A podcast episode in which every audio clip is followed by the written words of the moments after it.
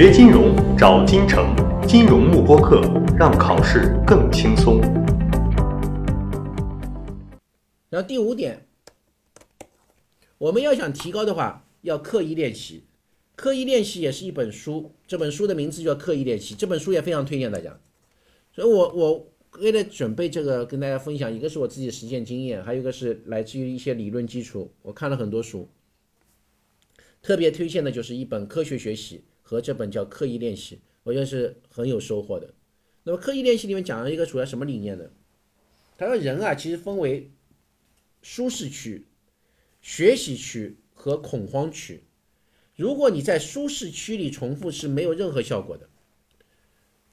那么你如果进入一个太难的领域，是恐慌区，你会很很紧张、很害怕，你也是不会提高的。那么你怎样才能提高呢？你要在学习区之内，你要在学习区里面进行刻意练习，你就能提高。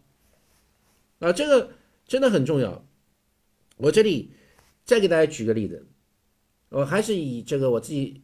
小孩的作为一个举例，那么我说实话，我工作是比较忙的，所以我我我的我教育主主要是我我就我老婆孩子妈来做的，啊，因为因为她是全职去带小孩的，但是我觉得我我有我我发现他在教我儿子这个数学的时候，我发现他他用的方法不太好，后来我就自己介入了，因为他在用的是让他在舒适区里重复，比如说他让他做那个加减法。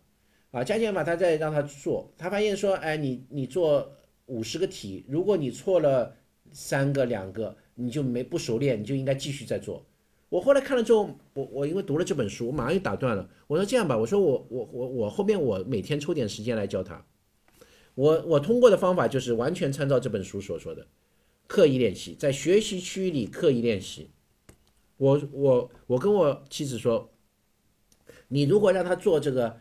二十以内、五十以内加减法，去让试图让他做的完全正确。我说这个毫无意义，因为我们大人在做这个加减法的时候也会犯错。我说这类错误叫随机性错误，你没有必要通过重复练习来消灭随机性错误的。我说我带着他在学习区进行刻意练习。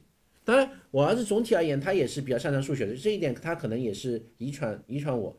我的这个语言天分很差，然后我的。这个运动运动神经天分非常差，然后我的音乐非常非常差，但我数学学习还是非常好的。然后我带我儿子今年是一月一月开始啊，我是用新加坡数学，就是英语的这套数学教材，我每天只花这个十五到三十分钟，每天只花十五，没有夸张，没有吹牛皮啊，十五到三十分钟。我现在已经把他教讲到四年级数学基本快结束了。啊，像什么通分啊、约分，然后这个三位数乘两位数，然后除法带余数的啊，然后这些东西啊，然后小数运算都已经他已经都会了，他现在只是大班。那么我就用的方法就是在学习区里进行刻意练习。那么这里面他说要有好的老师、好的情境，然后要发生在舒学习舒适，就不要在舒适区，你要你你你要在学习区，然后你又。明白之后，你要你要刻意练习，你要在练习。就你会了之后，要有一定的重复，但又不要过度重复。你要带他又有新鲜感，因为如果太在舒适区重复的话，他其实这个东西已经很熟练了，不断重复的话是不会进步的。但是你叫他太难东西的话，他又会恐慌啊。然后又要让他觉得心情比较好，所以我每天就花十五到三十分钟教他。那完成之后，我鼓励他尽快完成。我说你学的越快，越早结束。然后。结束之后，我又陪他一起玩玩打打高打打乐高什么这些东西陪他玩，所以这个学习效果就非常好。我觉得我用的就是这个刻意练习，所以大家也可以借鉴这一点，不要在舒适区内重复，在舒适区内重复是没有用的，但也不要再进入恐慌区啊！如果太难的东西的话，你只会觉得恐慌，你只会觉得焦虑，这是也是没有学习效果的。最好是在这个学习区，也就是说。我是有一些舒适区啊，是有点熟悉，但又有新的领域，这样是最能促进人提高的啊。但最好呢，就是能够有一个啊及时的反馈啊，有一个好的导师来进行指导啊，这个效果是最好的。但这里面我们也啊，比如说我们现在 C 这个 CFA 的学习模式的话，啊 FM 学习模式，我一直在关注，我也把这些我所掌握的理论和这个实践，其实都是在指导工作，在应用啊。比如说我们会创建这个学习小组，比如说我们会有在线的问答，啊，高达和乐高都玩的啊，我我儿子专门这个报了乐高的班，包括有那种电动玩具的。这个乐高我也是陪他搭的，比如说通过电动玩具可以行走的机器人什么之类的。还有高达的话，它有，呃，我现在我玩的是一百比一的，一百比一的高达，我都是陪着搭搭的。虽然它上面说的是适合那个十五岁以上，但是其实还是可以的。啊，有一些特别难的部部分我会帮他解决，能他自己搭的部分都是他自己搭的。啊，所以我是用这个东西作为一个奖励来来给他给他给他进行一个指导的。所以我我回到刚才我们在。这个教学现在模式中，我是把这些理念贯彻进去的，所以大家会有学习小组。那么学习小组的话，就希望你们有一定的分享，就是能够变成一种主动学习。然后我也加入了这个呃，不仅仅是平台答疑啊，还有 QQ 群的及时答疑。QQ 群的及时答疑的话，就希望大家能够在学习区进行刻意练习。能够有专家比较及时的给出指导，这样是最有利于你提高的。啊，那么第六，交替学习，交替练习。啊，这个我也是非常有体会的。就我现在自己在工作过程中，我也要备课，我也要学习。我用的方法啊，我是。学科交替进行的，啊，也就是说，你不要比如说一直学经济学，哎，你可以用两门课交替一下，么经济学和数量交替一下，啊，或者衍生品加进来交替一下。有这个是有心理学家专门做了研究的，他做了一个什么实验呢？他是。这个测试，我只是具体具体数字可能我稍微改编一下，我就不是记得非常非常清楚。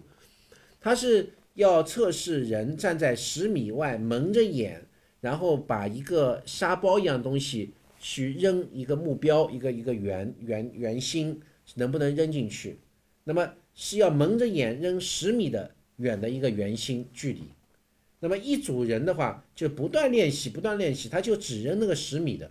叭叭就只扔十米，不断练习，不断练习，就只练那个十米的。